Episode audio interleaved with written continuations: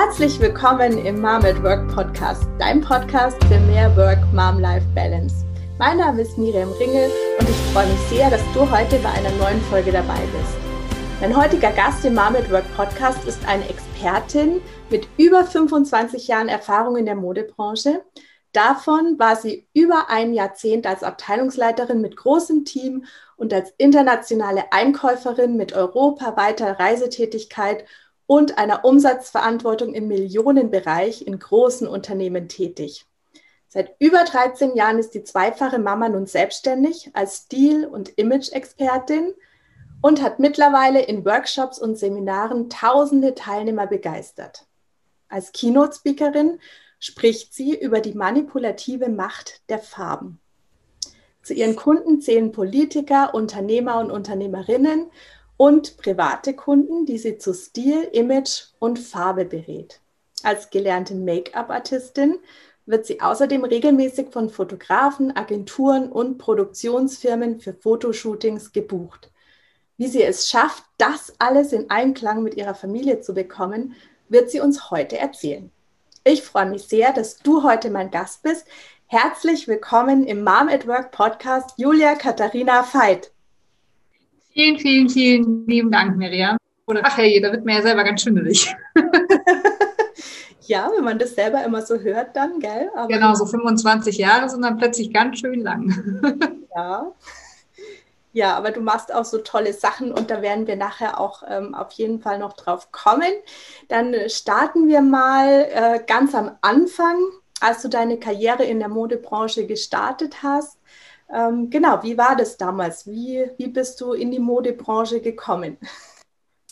Ja, mit 16 habe ich meine Ausbildung begonnen in der Modebranche. Das war halt einfach ein Bereich, der mich wahnsinnig stark interessiert hat, schon als junges Mädchen. Und ja, und äh, ganz klassisch die Ausbildung ähm, habe ich noch meinen Handelsfachwirt ähm, an einer Abendschule gemacht und intern habe ich sämtliche Weiterbildungschancen wahrgenommen und war dann sehr, sehr jung und früh dann auch ähm, Substitutin bzw. Abteilungsleiterin.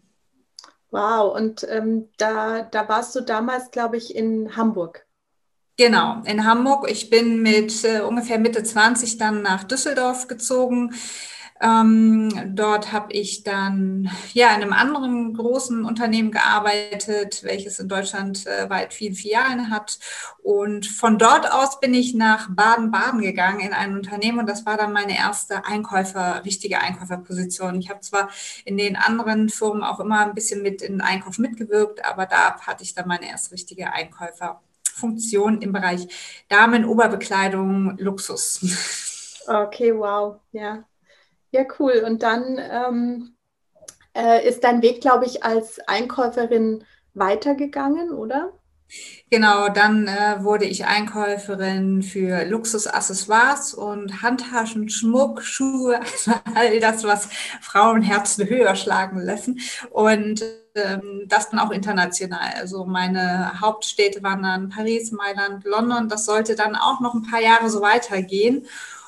Und ja, das war eine sehr, sehr anstrengende, aber natürlich auch sehr lehrreiche Phase in meinem Leben. Und das war damals äh, nicht mehr in Baden-Baden, sondern dann in Mannheim. Ich bin meinem Job ziemlich äh, stark in Deutschland hinterhergezogen. Und ähm, ja, ich glaube, ich habe äh, neun Städte, in neun Städten gelebt in Deutschland. Und äh, ja, wollte halt immer ganz gerne den Einkauf und das habe ich damit dann auch erreicht und hatte dann ein wahnsinnig großes Team auch und ja, nach ein paar Jahren äh, hatte ich dann allerdings auch einen Burnout, weil im Einzelhandel oder beziehungsweise im Einkauf ist es so, man ist nie fertig. man meint, eine Saison abzuschließen, steckt man schon wieder gleich in der nächsten drin oder dann ist äh, die Fläche besonders aktiv, wo man viel machen muss. Und also man hat nie das Gefühl, man hat etwas zu Ende gemacht, sondern es ist immer, ja, und dann ist es einfach auch so, dass diese, dieses ständig aus dem Koffer leben und so ähm, ist sehr, sehr spannend und war auch eine wahnsinnig tolle Zeit, hat äh, bei mir nur sehr, sehr an meinen Reserven oder ja, meiner Energie natürlich auch geknapst. So eine 70-Stunden-Woche war gar nichts und äh, war auch total normal. Und äh, da bleibt das Privatleben oder auch ein privater Ausgleich sehr auf der Strecke. Also hast gar keine Chance mehr, so richtig äh, Hobbys oder äh, Freundschaften nachzugehen. Und ja, dann bin ich echt in einen Burnout gerutscht und der war so schlimm, dass ich ähm, noch nicht mehr mal Auto fahren konnte und das Haus nicht verlassen konnte. Und das war dann auch der Start meiner Selbstständigkeit. Mhm, okay. Also das heißt, du, du hast, also hört sich total nach einem Traumjob für jede Frau an eigentlich, äh, einkaufen, so viel man möchte äh, und mit einem, mit einem riesen Umsatz äh, oder mit einem riesen Budget auch und äh, genau.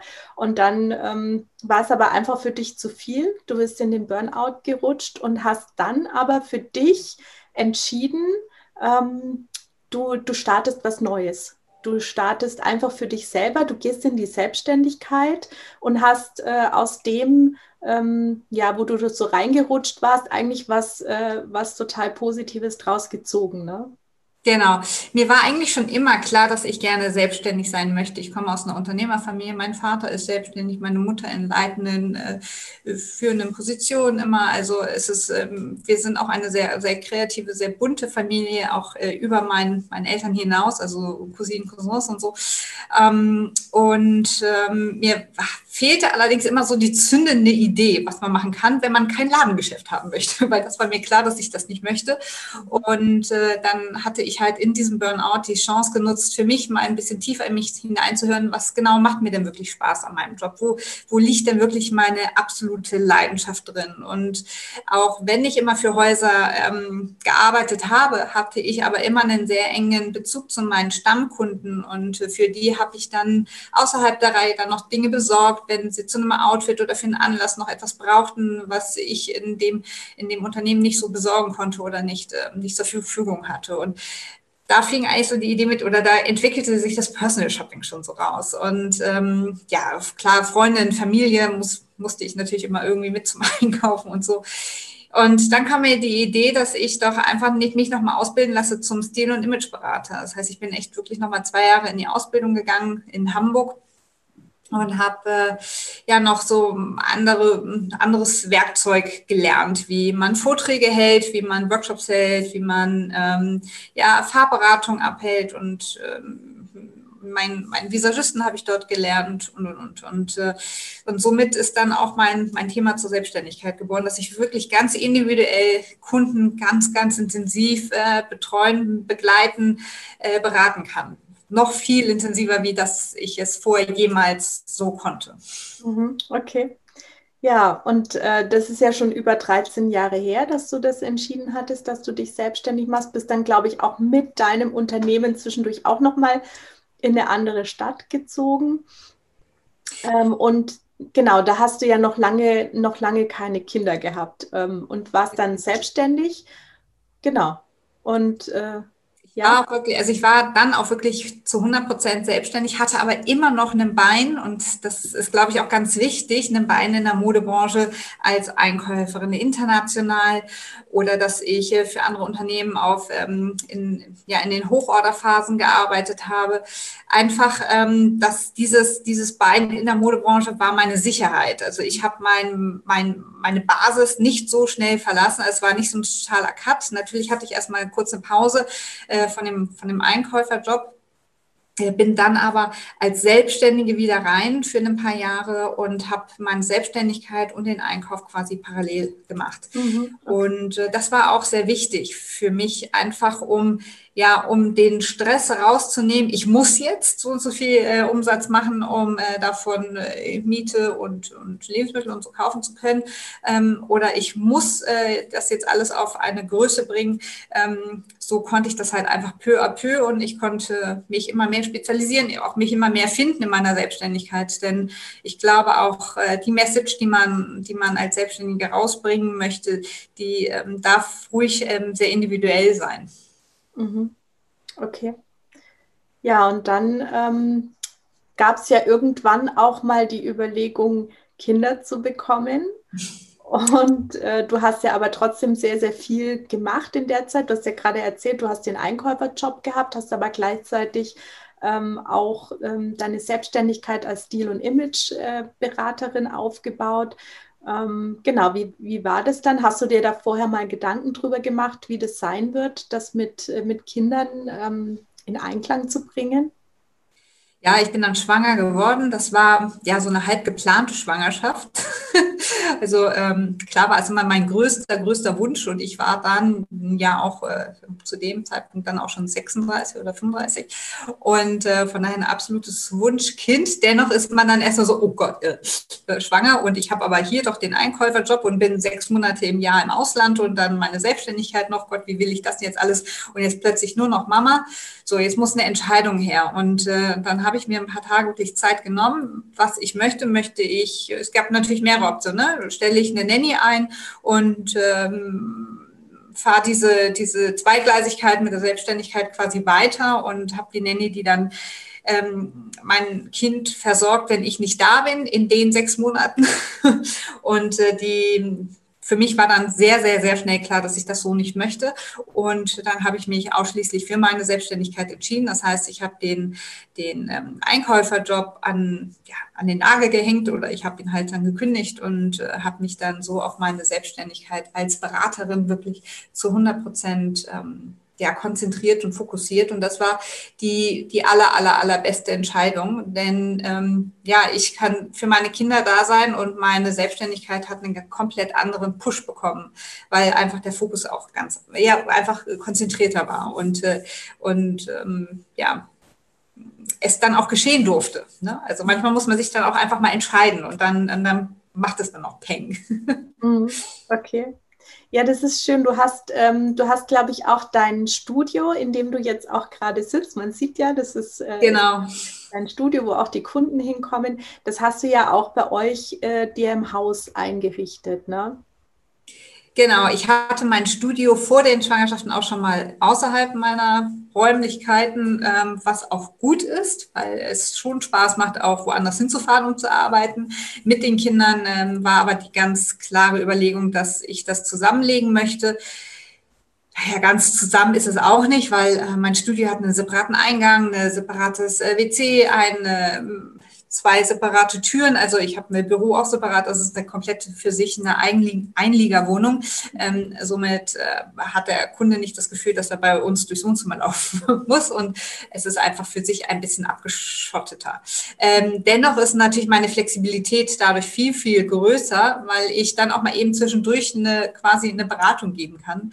Ähm, ich habe eine Babysitterin, die ist sehr flexibel, die kommt dann vorbei für einen Termin und äh, ich muss meine Kinder nicht über mehrere Stunden äh, verlassen, sondern ähm, bin dann halt wirklich nur diese eineinhalb Stunden weg und äh, mache die Tür auf und bin sofort wieder da. Oder im größten Notfall bin ich sofort zu erreichen. Das ist das gibt mir halt einfach die Flexibilität. Oder auch, wenn ich die Kinder abends ins Bett gebracht habe, dass ich dann abends nochmal eben schnell was machen kann, was halt einfach einfacher ist, wie wenn ich wohin fahren müsste. Ja, auf jeden Fall. Und ich, du hast mir ja auch erzählt, dass, äh, dass du das auch schon so gehandhabt hast, als dein größerer Sohn noch ganz, ganz kleines Baby war, dass du ja nie so richtig aufgehört hast. Also du hast dir jetzt nicht wie so klassischerweise irgendwie so ein Jahr Elternzeit genommen, glaube ich, sondern du hast ja relativ nahtlos auch weitergearbeitet, was aber dadurch möglich war, dass du ja eigentlich da warst und nur mal kurz nebenan quasi und dass, dass das eigentlich ganz gut funktioniert hat für euch, dass, äh, dass dann Babysitter da war oder eine Babysitterin und ähm, auf deinen Sohn aufgepasst hat und du nebenan warst und dann immer mal auch stundenweise Beratungen geben konntest. Genau, ganz wichtig ist, dass ich mir da keinen Stress gemacht habe. Also ich habe mir auch nicht da den Stress gemacht, dass ich muss, sondern dass, ähm, wenn eine Beratung reinkam oder eine Terminanfrage reinkam, dass ich äh, das so auch gelegt habe, dass kein Stress entsteht. Und ähm, ich habe natürlich auch nicht alles angenommen. Also große Firmencoachings habe ich zu der Zeit nicht angenommen äh, und auch ähm, große Gruppenberatungen, sondern es waren eher so die kleineren Einzelberatungen und ist dann halt auch einfach so, so ausgedehnt gelegt, dass ähm, es wirklich alles ganz entspannt ist. Für mich sind meine Beratungen ganz, ganz energiegebend. Also ähm, ich, ich brauche es für mich einfach. Und wenn ich äh, da auch ausgeglichen bin und ich arbeiten darf und beraten darf, kann ich auch ganz viel Energie zu Hause geben. Also ich brauche für mich, ich bin nicht die Mutter, die äh, 100 Prozent nur zu Hause und äh, Haushalt und Kinder. Das ist ähm, andere sind es und das ist auch vollkommen in Ordnung und ich finde es auch vollkommen in Ordnung, wenn, wenn Frauen sich wirklich so ein, drei Jahre rausnehmen. Aber für mich war das nichts und äh, ja, deswegen brauchte ich das so ein bisschen. Ja, aber das ist ja schön. Du hast, äh, du hast das quasi für eure Familie dir so eingerichtet, dass es, äh, dass es für alle gepasst hat. Und das ist natürlich äh, ja ein großes Glück, dass du, dass du das so, so machen konntest auch und ähm, dass es die Räumlichkeiten hergegeben haben und so. Das, ähm, das ist natürlich äh, richtig, richtig gut. Und genau, du hast ja dann auch relativ bald schon das zweite Kind auch bekommen, gell? Ich glaube, die haben nicht so, so viel Abstand. Nee, anderthalb Jahre, genau. Mhm. Das ging dann ziemlich schnell.